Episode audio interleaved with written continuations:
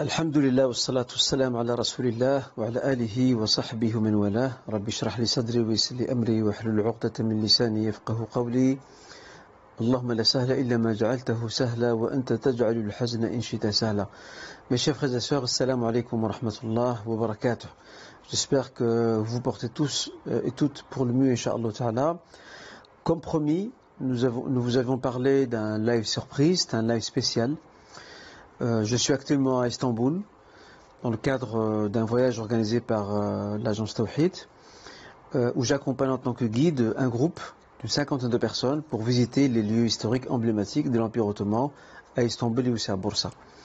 Et j'ai trouvé utile de pouvoir consacrer ce live, c'est un live spécial, c'est un live exceptionnel, de consacrer ce live à des questions, mais ayant lien avec l'Empire ottoman.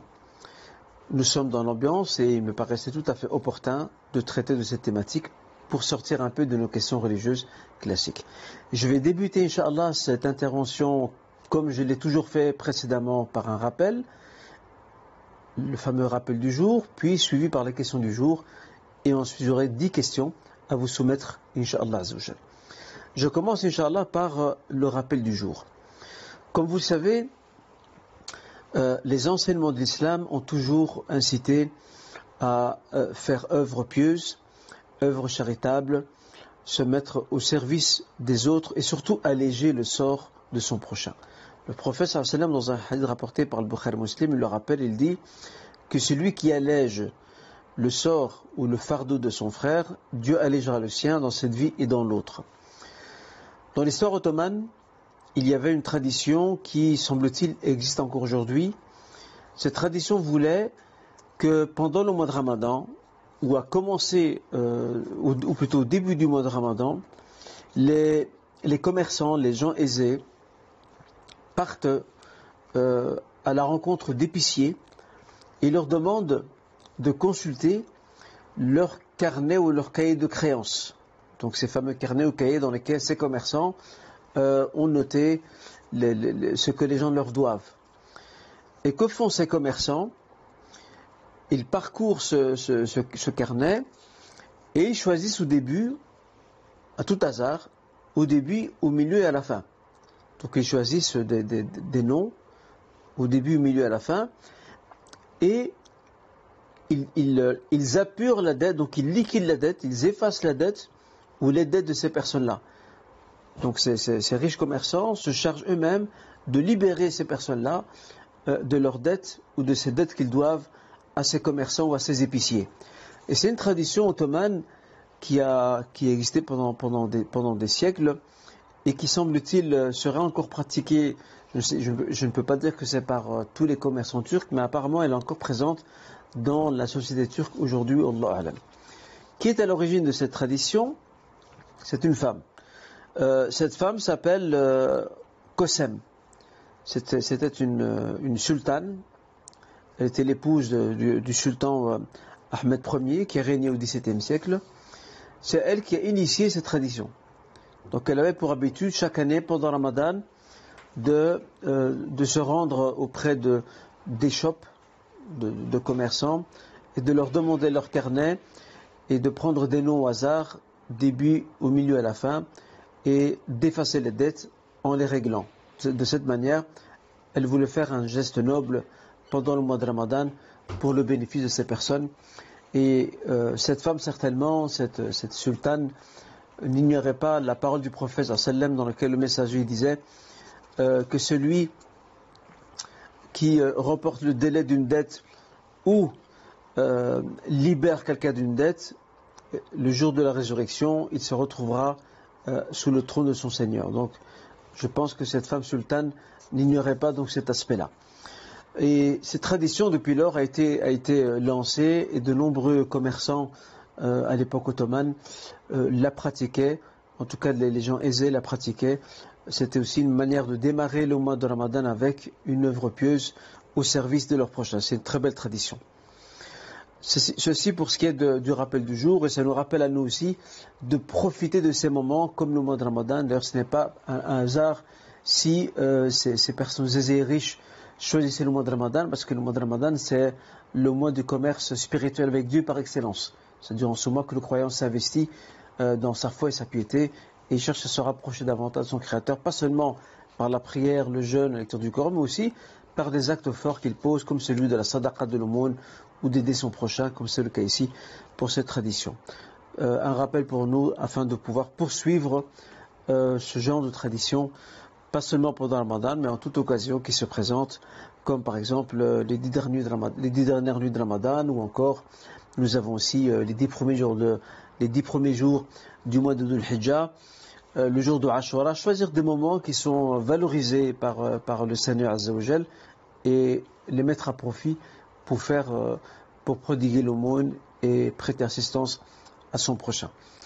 Euh, je passerai maintenant à, la question du jour. La question du jour, je l'ai intitulée de l'importance d'étudier l'histoire. Euh, il y avait euh, Winston Churchill qui disait un jour, il disait, le premier ministre britannique très connu, il disait celui qui ne connaît pas son histoire se condamne à la revivre. Et pour cette raison, il est très important pour nous, surtout nous musulmans, d'étudier notre histoire. Dans le Saint-Coran, dans la sourate euh, Youssef, le Seigneur dit euh, Compte-leur les récits, ainsi donc serait-il amené à réfléchir. Euh, dans un autre verset, le Seigneur dit Il y a dans le récit des enseignements tirés pour les gens doués d'intelligence. On voit que l'histoire est un réservoir d'enseignements, est un réservoir de leçons que les hommes peuvent puiser, tirer pour pouvoir entrevoir leur avenir, comprendre là où, leurs ancêtres ont réussi, là où ils ont échoué, et ce que nous aujourd'hui, euh, de par euh, notre appartenance à cette génération, que ce que nous, nous pouvons faire à notre époque. Et malheureusement, ce qu'on peut remarquer, c'est que euh, dans nos communautés musulmanes et nos sociétés musulmanes, nous avons une très grande méconnaissance de notre histoire. pas seulement, je, ne parle même pas de l'histoire moderne, c'est même parfois même l'histoire euh, euh, prophétique, l'histoire des quatre califes et les autres périodes historiques de l'histoire d'islam. Donc c'est important pour nous de pouvoir s'intéresser aux pages de l'histoire et pas seulement des contrées desquelles nous sommes issus, parce qu'il faut savoir que euh, la Ummah est un tout et indivisible. La Ummah est, transnationale, elle dépasse les frontières. Nous sommes là maintenant, par exemple, nous sommes ici à Istanbul, nous sommes au cœur d'une histoire qui est, notre histoire à nous aussi, qui est l'histoire de l'Empire ottoman. Et nous nous devons, Inch'Allah, de, de dépasser euh, ces, clivages nationaux et se rappeler que ce qui nous relie tous, c'est l'islam, c'est la foi, c'est l'iman, c'est le taqwa, c'est un message, risala, c'est un livre, le Coran Karim, euh, quelles que soient nos, origines, ou notre langue, ou notre couleur, ou notre ethnie. Euh, nous appartenons à cette même Ummah et nous devons bien sûr en être fiers. Donc étudier l'histoire est fondamental parce que nous permet, comme je l'ai dit, de, comprendre le passé pour comprendre euh, le présent et pour construire l'avenir. Et il y a de nos jours, alhamdoulilah, pas mal de livres d'histoire qui ont été rédigés en langue française. Euh, à l'occasion, Inch'Allah, si on me le rappelle, je n'hésiterai pas à partager avec vous quelques références. Sinon, je peux citer au passage euh, des ouvrages très intéressants qui ont été publiés par la maison d'édition Ribat. La maison d'édition Ribat est une maison d'édition euh, islamique francophone, française, qui a publié euh, jusqu'à présent une dizaine d'ouvrages consacrés à l'histoire musulmane. par exemple, parmi le premier ouvrage que, que cette maison d'édition a publié il y a quelques années se, prénomme Le roman des janissaires. Ce n'est pas un livre de littérature, hein, c'est le, récit des janissaires, cette troupe d'élite de l'Empire ottoman. Euh, ils ont également euh, publié parmi les ouvrages euh, le, récit donc de, d'Al-Andalus également. il y en a d'autres hein, sur, Jérusalem, Beth sur les conquêtes musulmanes en Égypte, en Perse et ailleurs. je vous vraiment recommande de, vous procurer ces ouvrages parce qu'ils nous, en apprennent beaucoup sur notre propre histoire. Donc voilà donc ce, ce, que je tenais à dire et je termine par ce point avant de passer aux questions. En fait, celui qui ne connaît pas son histoire n'a pas de mémoire. Celui qui ne connaît pas son histoire n'a pas de mémoire. Réfléchissons sur ce point. Maintenant, sans plus tarder, nous allons passer à nos questions. Alors, la première question est la suivante. Donc je ne vous cache pas, il y a beaucoup de questions que l'on peut traiter dans le cadre de l'histoire de l'Empire ottoman. J'ai choisi euh, un échantillon de ces questions. Euh, je disais un, peu pris au hasard, il n'y a pas vraiment d'ordre stratégique pour lequel j'aurais penché. La première question est la suivante. Est-ce vrai qu'une fois, arrivés, au trône, les sultans ottomans tuaient leurs frères pour les empêcher de leur disputer le pouvoir? D'abord, je tiens à rappeler que l'histoire de, l'Empire ottoman, c'est avant tout l'histoire d'hommes et de femmes. Les, sultans ottomans ou les acteurs de l'histoire ottomane, ce ne sont pas des anges, des malaïkas. Euh, au même titre que les, acteurs de, l'histoire, de l'islam de manière générale et de toute nation, ce ne sont pas non plus des anges, ça reste des êtres humains. Donc les erreurs sont tout à fait possibles. Les dérives sont aussi également possibles. Seulement, euh, on a tendance à, braquer le projecteur sur l'Empire ottoman plus que sur d'autres nations. Comme si ce qu'on appelle euh, en arabe l'irtiel et donc le meurtre politique, comme si le meurtre politique était un peu l'apanage ou entre guillemets ou la spécialité de l'Empire ottoman et comme si d'autres nations ne le pratiquaient pas à travers l'histoire. Je ne suis pas en train de dire ici que c'est une chose tolérable, c'est pas du tolérable, ni religieusement ni éthiquement parlant, mais toute l'histoire de l'humanité est faite malheureusement de ces meurtres politiques. Maintenant, qu'en est-il par rapport à, ce qui a été dit ou, ce qu'on trouve encore dans certains livres d'histoire, selon lesquels que chaque fois qu'un sultan arrive au pouvoir, la première chose qu'il fait, il liquide ses frères pour être sûr de ne pas être confronté à une opposition. Une précision importante mérite d'être soulignée. Certains attribuent cette loi, Al-Qanoun, ils l'attribuent euh, au sultan euh, Mehmed II, donc Mohamed al-Fatih. Ils disent que c'est lui qui aurait euh, établi ce, ce cette loi de, liquider les frères une fois au pouvoir. D'abord, il faut savoir une chose, c'est que ce document attribué au sultan Mehmed Fatih, il fait débat parmi les historiens. Ils ne sont pas tous d'accord sur, on va dire, la crédibilité de son attribution à ce sultan. Ça, c'est la première chose. Deuxièmement, effectivement, certains sultans ottomans euh, ont mis à mort certains de leurs frères. Mais pourquoi? Ils les ont mis à mort pas parce qu'ils avaient peur d'eux, euh, qu'ils leur disputent le pouvoir, c'est parce que leurs frères se sont rendus coupables euh, de crimes graves, comme celui de la trahison. Comme celui de la trahison, du complot avec une puissance étrangère. Et, ces sultans trouvaient tout à fait normal, et d'ailleurs ils étaient même appuyés par, par les ulama, par les savants de l'époque, qui les appuient dans leur démarche, à savoir que toute personne qui complote contre l'État, contre l'autorité du sultan, euh, le, sultan peut décréter, avec le soutien bien sûr de la magistrature et, des savants, peut, soutenir le fait de le mettre à mort. Voilà, donc il n'y a pas réellement une loi qui prévoit que de manière systématique les sultans exécutent leurs frères juste pour garantir la sécurité de leur pouvoir. En fait, et même ce document en question dont on parle et qu'on attribue à Mohamed Fatih, certains historiens contemporains, lorsqu'ils l'ont analysé, ils ont pu euh, retenir un point essentiel, c'est que l'exécution de, ses frères ou de ses oncles euh, ou de ses cousins est toujours assortie euh, de, la, de, la, condition que ces gens-là, que ces proches-là, se sont rendus coupables de rébellion, de connivence avec l'adversaire ou encore de trahison. Et là, ce qu'on appelle le sabre de la justice, Seiful Adala, doit s'appliquer euh, afin que les personnes qui sont tentées par, par le complot euh, et par la trahison réfléchissent à cinq fois avant euh, d'agir contre leur propre pays, leur propre famille royale, comme c'est le cas ici, de la dynastie ottomane. Donc voilà, il n'y a pas de, loi systématique, mais elle est, elle est conforme à ce que certains juristes musulmans soutenaient, que, que toute trahison conduit vers la peine de mort. Et d'ailleurs, je vous dis, et je termine là-dessus, ce n'est pas propre à l'histoire de l'islam. Encore aujourd'hui aux États-Unis, la trahison envers la nation américaine, euh, encore aujourd'hui, elle est passible de peine de mort. C'est un acte très très grave. C'est un acte de, défection par rapport à la communauté nationale américaine.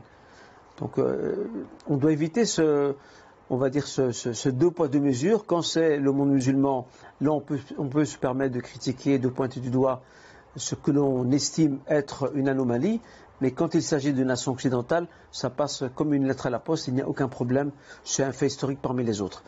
euh, où ça peut être justifié juridiquement. Donc voilà, ça c'était la réponse à la première question, euh, de manière à, à, l'éclairer, Inch'Allah. Je passe à la deuxième question.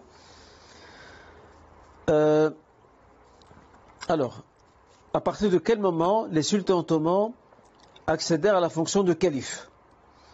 Il faut savoir que la fonction de calife, les sultans ottomans euh, y ont accédé après la, conquête menée par le sultan Salim Ier, lorsqu'il a pris l'Égypte en 1517.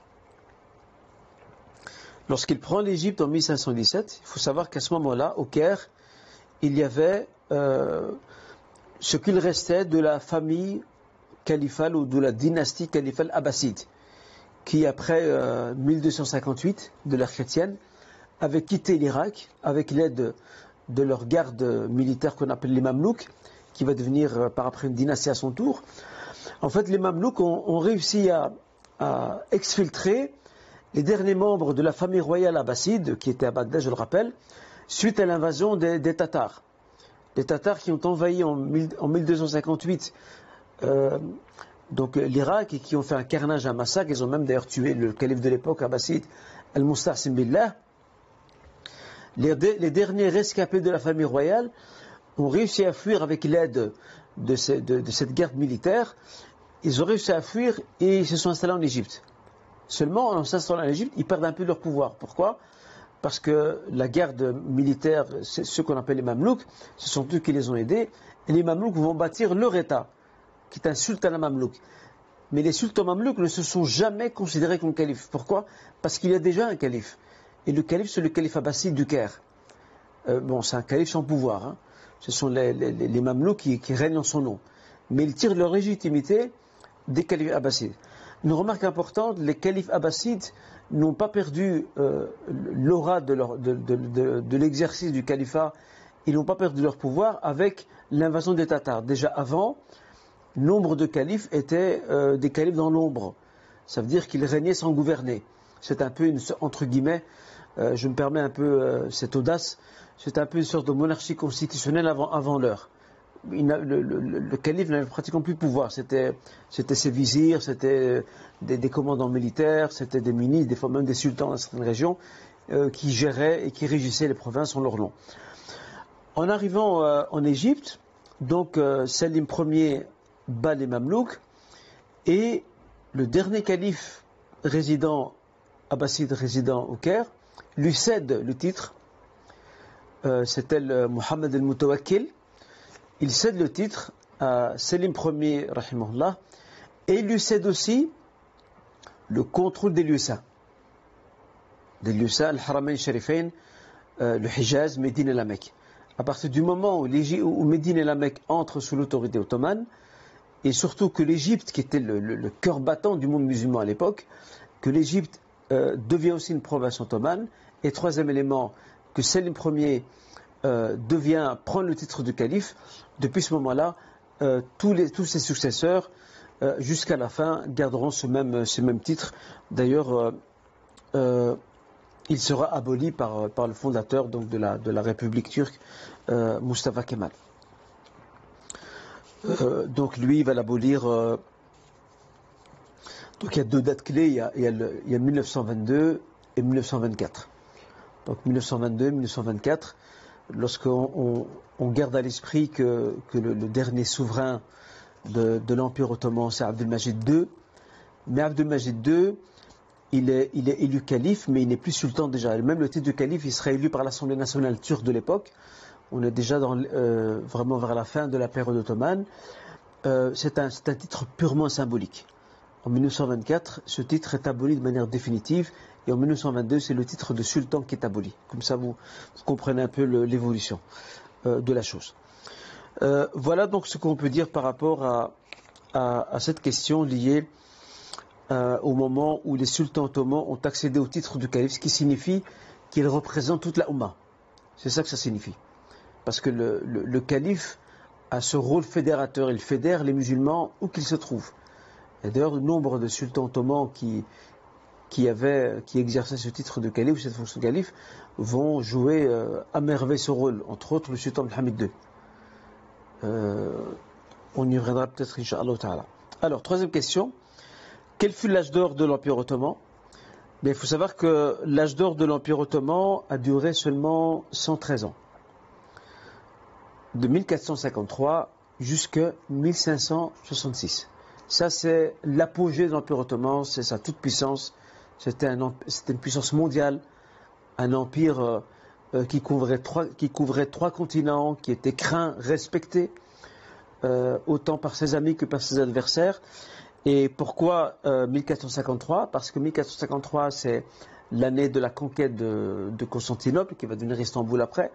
Et 1566, c'est la fin du règne du plus puissant sultan ottoman qui était euh, Suleiman el-Majid, Suleiman el-Qanouni, Suleiman le Magnifique, Suleiman le législateur. Après son règne à lui, l'Empire ottoman va entrer dans, une longue période de décadence progressive, graduelle, qui conduira euh, malheureusement vers sa chute euh, après la Première Guerre mondiale. Quatrième question, quel lien le croissant, donc la viennoiserie, a-t-il avec les Ottomans? Euh, Croissant que l'on mange euh, au petit déjeuner, il faut savoir que ce croissant, il a une histoire. Cette histoire remonte à 1683.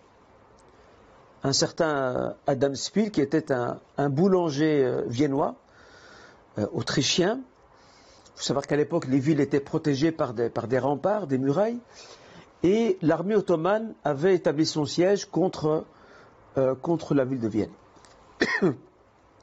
à l'aube, euh, l'armée ottomane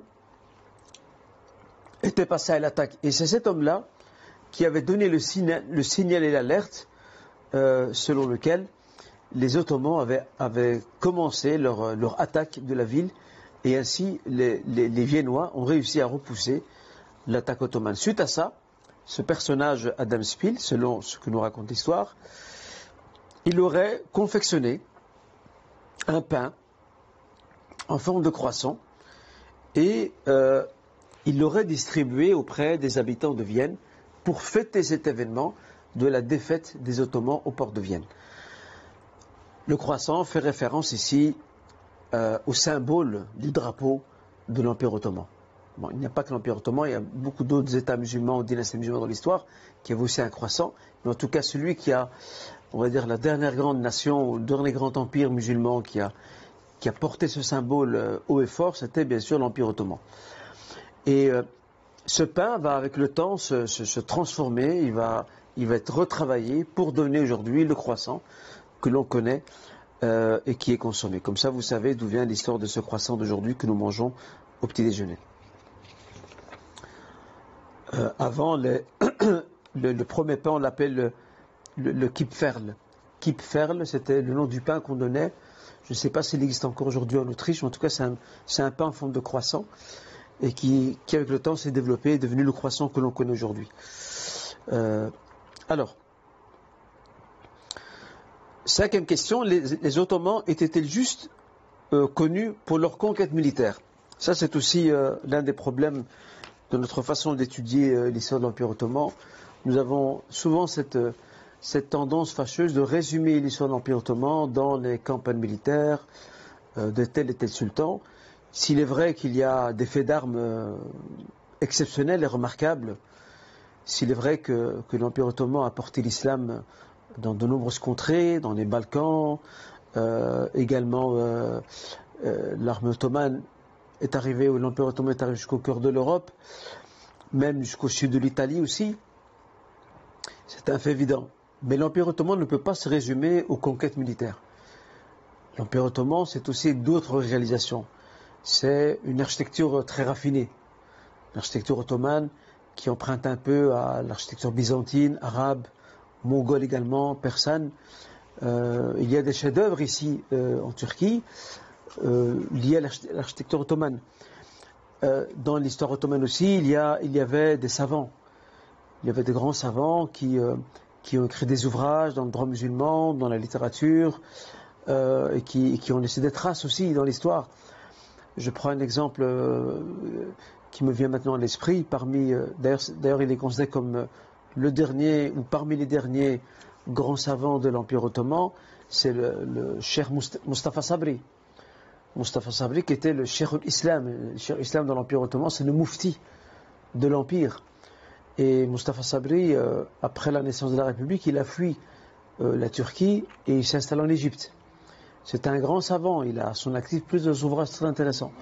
Donc il y avait des hommes de lettres, il y avait des savants, euh, il y avait de grandes réalisations architecturales, il y avait aussi, comment dirais-je, pas seulement des mosquées, des palais, il y avait aussi ce qu'on appelle le waqf aussi, des institutions, des fondations pieuses que, les, gens aisés, que les sultans, que les, princesses, que les femmes sultanes aussi bâtissaient pour le bien des pauvres, des nécessiteux.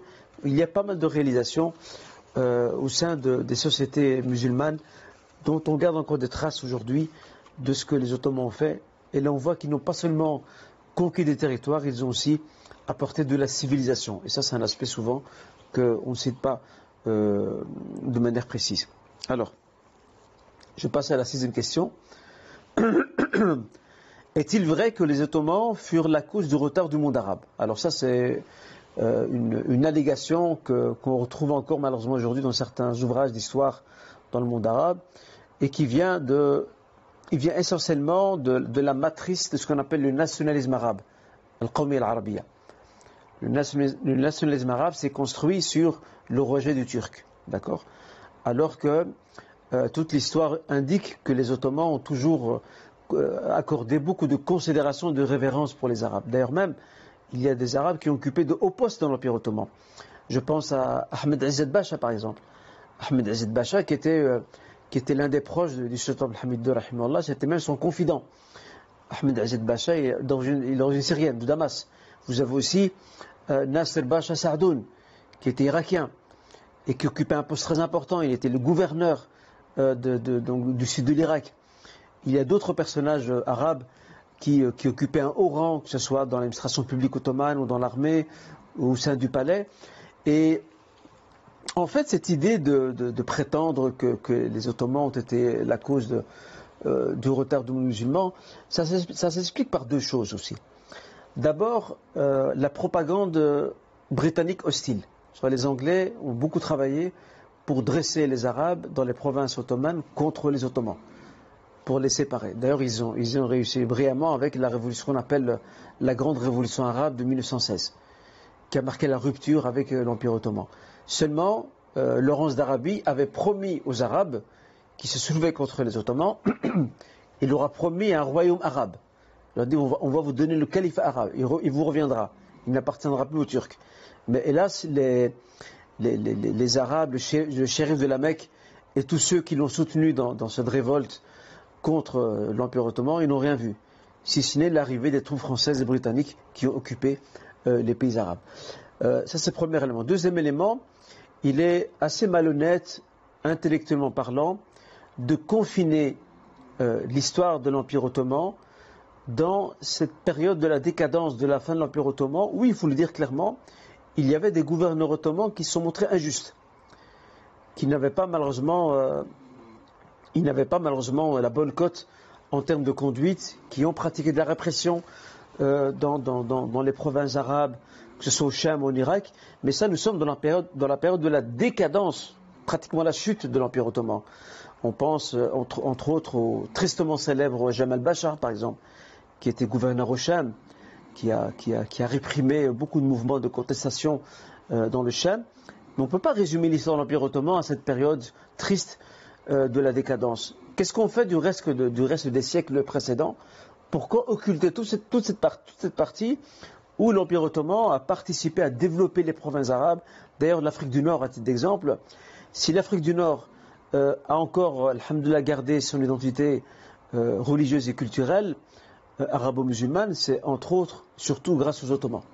Parce que les Ottomans sont intervenus à plusieurs reprises pour défendre l'Afrique du Nord contre les attaques et les invasions espagnoles et portugaises qui voulaient prendre pied dans ces territoires-là, à savoir l'Afrique du Nord et le Maghreb. Donc on leur doit beaucoup aux Ottomans et c'est une propagande malheureusement hostile, euh, alimentée par l'Angleterre, mais aussi, euh, quand je dis l'Angleterre, c'est l'Empire britannique, on s'entend bien, mais aussi par le mouvement nationaliste arabe naissant. Euh, qui, est bien sûr qui est un mouvement de construction européenne et, qui rejetait tout ce qui était turc, tout ce qui était ottoman, ce qui en soi une injustice. Les Ottomans, qu'ils soient, soient turcs, qu'ils soient arabes, qu'ils soient kurdes, ont toujours vécu ensemble pendant des siècles. Je parle même des, confessions aussi, musulmans, juifs, orthodoxes, catholiques, etc., maronites pour ce qui est du Liban. De manière générale, ça s'est toujours bien passé. Les Ottomans, d'ailleurs, ont créé ce qu'on appelle le système des millettes. Le système des millettes, c'est le système confessionnel. Il n'y a pas un empire dans l'histoire de l'humanité qui a développé un système juridique confessionnel aussi tolérant que celui des Ottomans. Il n'y a personne qui, a fait ça. Il donnait une très grande autonomie aux, minorités religieuses pour qu'elles puissent s'organiser, pour qu'elles puissent euh, gérer les affaires religieuses temporelles de leurs fidèles. Euh, sans que l'État ottoman ne s'ingère dans leurs affaires. Ça, dans l'histoire, c'est très rare. Donc voilà, il fallait bien remettre les choses à leur place et rappeler que, l'Empire ottoman a joué un très grand rôle dans le monde arabe et ils étaient animés par ce, sentiment de la fraternité musulmane qui les lie euh, à leurs frères arabes, contrairement à ce qu'a soutenu cette propagande britannique euh, et aussi celle promue malheureusement par le nationalisme, arabe. Bien que les choses commencent à changer, alhamdulillah, euh, les nouvelles générations euh, arabo-musulmanes ont une autre vision, alhamdulillah, de la Turquie, de l'Empire ottoman. Ils ont une lecture beaucoup plus équilibrée, euh, moins clivée et, moins, marquée par, par le saut des préjugés et, des raccourcis. Alhamdulillah. On continue, Inch'Allah, sur, sur la, la, sixième, la septième question. pardon. Euh, pouvez-vous nous dire un mot au sujet du pan-islamisme? Qu'est-ce que c'est et quel sultan ottoman ou à quel sultan ottoman l'attribue-t-on? Euh, le pan-islamisme qu'on appelle aussi en arabe al-jami'a al-islamiyya, le pan-islamisme c'est le projet de fédérer les musulmans dans un même, projet, d'accord? Dans une même vision, dans une communauté de destin. Et le sultan qui est à l'origine de ce projet, c'est le sultan Mohammed II, Il faut savoir qu'après la guerre contre la Grèce en 1892-1892, une, guerre qui s'est terminée par la victoire de l'Empire ottoman. Il faut savoir que les troupes ottomanes sont arrivées jusqu'aux portes d'Athènes à ce moment-là. Et il a fallu la pression des puissances européennes et surtout de la Russie pour demander au sultan Mohamed II de, voilà, de, se retirer et de faire marche arrière. Parce que l'Europe craignait de nouveau que la Grèce tombe à nouveau sous l'autorité ottomane. Depuis ce moment-là, le sultan Mohamed II a compris les dangers qui, euh, qui guettaient le monde musulman et l'Empire ottoman. Alors certains vont nous dire, oui, mais euh, le sultan Mohamed II, euh, il l'a fait pour préserver son trône, pour pas que la dynastie ottomane soit renversée. Vous savez, il y a deux choses qu'on peut dire par rapport à ça. D'abord, ça c'est pas tellement faux, et puis c'est normal qu'un dirigeant, un monarque, cherche à préserver son trône, c'est normal. il n'y a pas de mal à ça. Mais en même temps, Abdelhamid II, il avait une vision qui, s'inscrivait dans le long terme. Abdelhamid II voyait très bien les bottes euh, des soldats coloniaux européens arriver en, terre d'islam. Ils étaient déjà en Algérie. Euh, L'Algérie est tombée en 1830 entre les mains euh, de la France. L'Égypte était tombée aussi sous tutelle d'abord française puis britannique. Donc le sultan Mohamed II a lancé ce projet. Il a fait appel aux savants, aux intellectuels du monde musulman afin de, passer ce message pour que les musulmans puissent se souder, se fédérer autour du sultanat ottoman pour protéger les territoires de l'islam contre les dangers du colonialisme européen. Et s'il y avait une chose dont les Européens avaient peur, c'était bien ça. C'était cette unité, cette fédération autour de l'autorité du sultan Mohamed II. Et II, dans sa mémoire d'ailleurs, euh, il le rappelle très bien, il dit qu'à chaque fois qu'il brandissait euh, son titre de calife, ceci faisait trembler les Anglais. Les Anglais avaient peur de ça. Euh, je prends un simple exemple historique.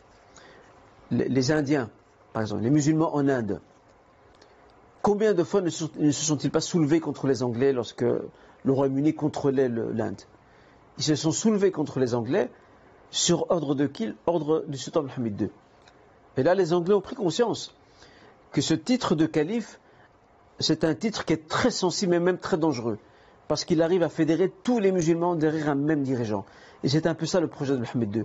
C'est de fédérer les musulmans, de protéger les territoires, euh, les, contrées musulmanes, contre, euh, pas seulement contre la décomposition de l'Empire ottoman, mais contre le colonialisme européen qui voulait s'emparer de tous ces territoires.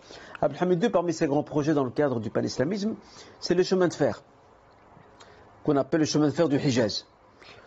Il a relié donc euh, le, Hijaz, euh, ça passait par Istanbul, ça, passait par, le Sham, et ça arrivait jusqu'à Médine.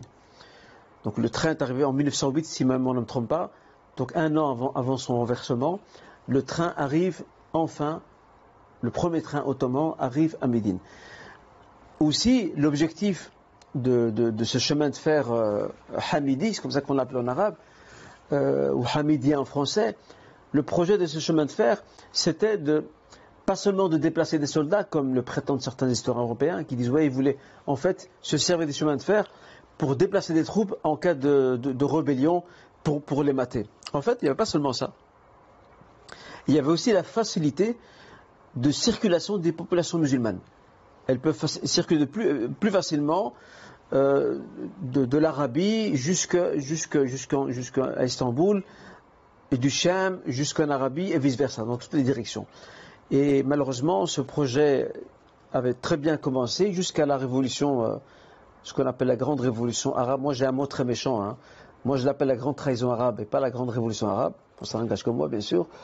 en 1916 où les tribus arabes bédouines euh, ont, fait exploser le chemin de fer que les Ottomans ont mis des années à construire pour relier toutes les provinces de l'Empire et pour euh, justement participer à ce projet de renforcement, de rapprochement des populations musulmanes de l'Empire, ben, eux, ils l'ont détruit sur demande des Anglais. Mais comme je l'ai dit là tout à l'heure, ils n'ont rien gagné en retour. Et je, l'ai dit au début dans la, question du jour, étudier l'histoire est très important. Voilà ce qu'on peut dire par rapport à ce projet dans les grandes lignes. Hein. Il y a encore beaucoup de choses à dire sur le pan-islamisme, mais ça c'est dans les grandes lignes. La huitième question. Euh, est-ce vrai que la troupe d'élite des janissaires était composée d'enfants chrétiens enrôlés de force et élevés dans la religion musulmane? Alors, les janissaires, du mot turc Yenicheri, euh, qui a aussi donné en arabe le mot de Al-Inkisharia, le frombo français janissaire. En fait, les janissaires, c'est la troupe d'élite, les troupes de choc du sultan. Cette troupe d'élite euh, est née au XIVe siècle de l'ère chrétienne. Elle a fait trembler l'Europe pendant plus de quatre siècles. C'étaient des soldats qui étaient connus pour leur bravoure, pour leur courage, qui ne reculaient devant rien. La plupart des grandes victoires militaires euh, de l'Empire ottoman euh, l'Empire ottoman les doit justement aux janissaires. C'était vraiment une troupe d'élite et de choc. Euh, cette, troupe d'élite, de quoi, était-elle constituée? Elle était constituée, bien sûr, à l'époque c'était en vogue, elle était constituée d'esclaves, mais elle était aussi constituée d'orphelins chrétiens. Orphelins chrétiens qui, la guerre, les a livrés à leur propre sort, ils les ont pris en charge, ils les ont éduqués, ils les ont élevés, ils les ont formés, D'ailleurs, nombre d'entre eux sont convertis à l'islam parce qu'ils ont grandi dans, des familles musulmanes, mais été, il n'y a pas eu de conversion forcée. Cette, cette allégation selon laquelle il y a un enrôlement, un enrôlement de force, on les a convertis à l'islam de force, ça de nouveau c'est une propagande cléricale européenne. De nouveau, il faut mettre les choses dans leur contexte. L'Empire ottoman est face à l'Europe. Alors il est normal que l'Europe, en son temps, fera tout pour diaboliser l'Empire ottoman et surtout fera tout pour diaboliser cette troupe d'élite qui a, taillé en pièces bien, des armées européennes sur leur propre sol. Donc c'était tout à fait normal. Malheureusement, les janissaires, qui étaient une troupe d'élite, une, armée puissante, qui a, permis à l'Empire ottoman de, de, s'étendre, de, de, remporter d'éclatantes victoires, cette troupe d'élite, elle va aussi connaître sa décadence.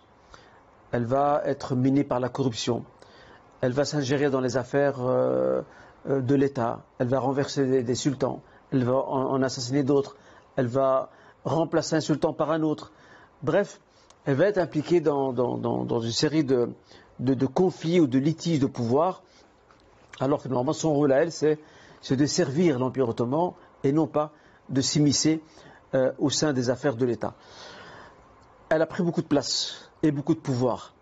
Et lorsque le sultan, euh, donc Mahmoud II, euh, arrive au trône, il a, conscience que, les, janissaires ne vont pas le laisser tranquille. Parce que lui voulait poursuivre des réformes, euh, on appelle ça les tanzimat. Ce sont des réformes à l'occidental, euh, qui d'ailleurs, euh, somme toute, n'ont pas apporté grand-chose à l'Empire ottoman, si ce n'est qu'ils l'ont affaibli davantage. Chose que Abdelhamid II, par exemple, a essayé de, de corriger et réparer. Abdelhamid II a cherché à moderniser l'Empire ottoman en prenant le meilleur de l'Europe et l'Occident, tout en préservant donc les valeurs musulmanes qui fondent nos sociétés musulmanes et entre autres la société ottomane.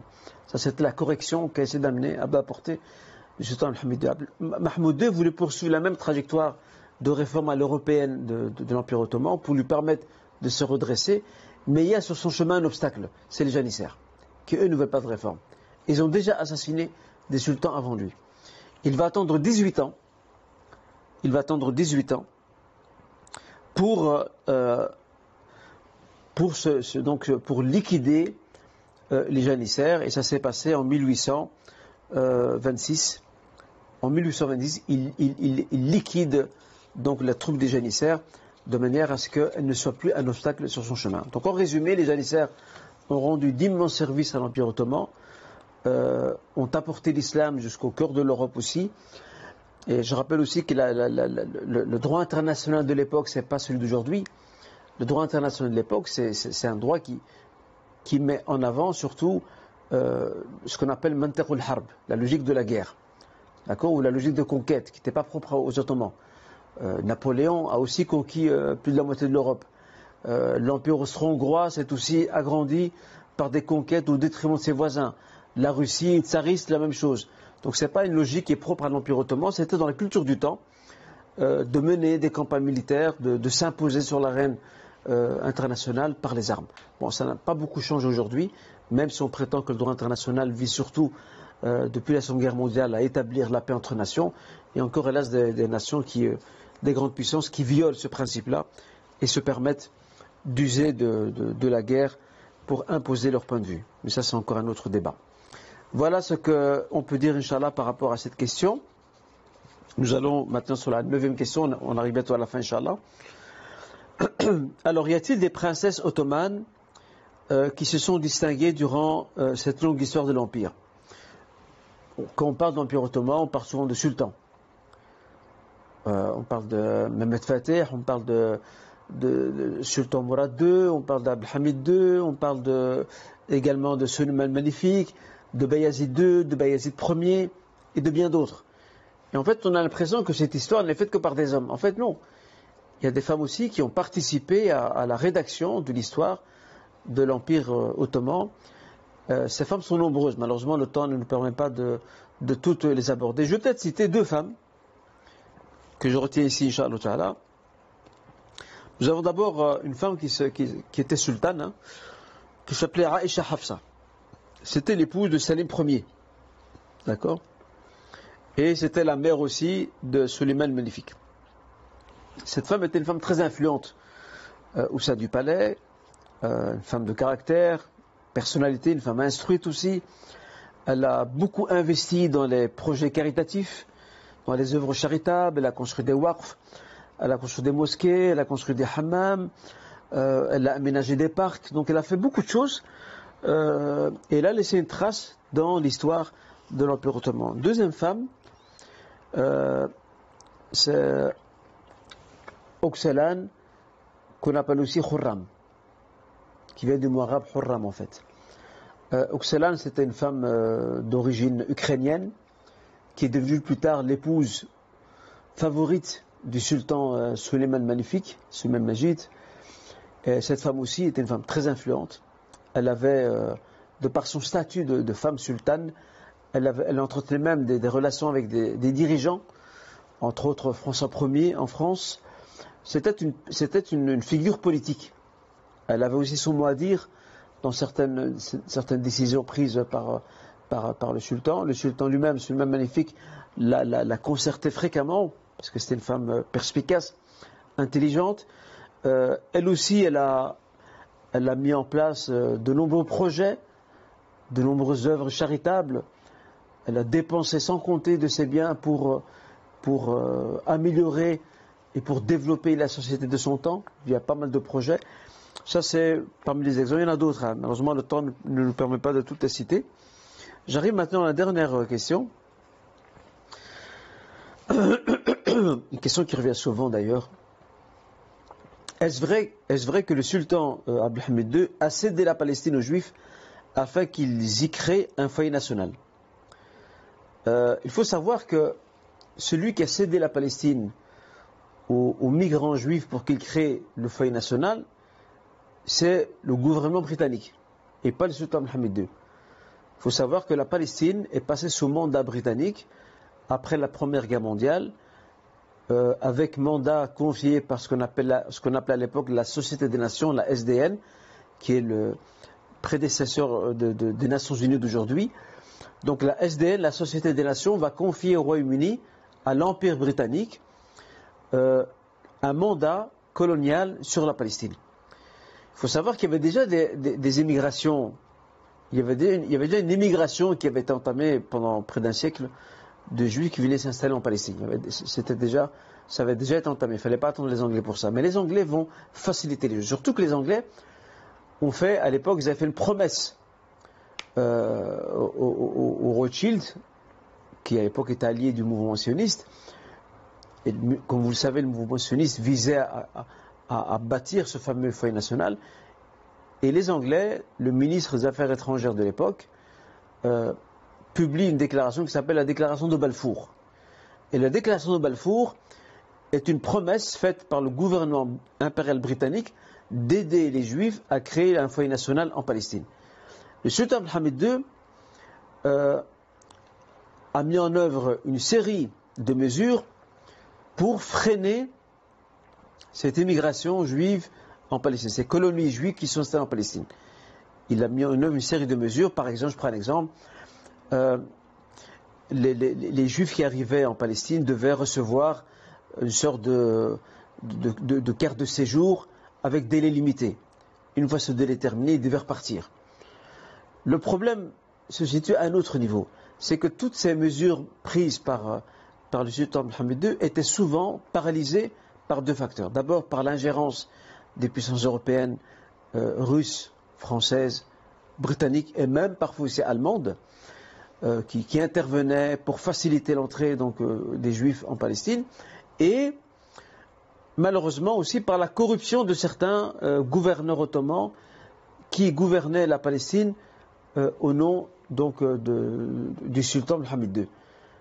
On compte même plus de huit gouverneurs, parce qu'il a dû en, remplacer plusieurs, parce que dans leur majorité ils étaient corrompus.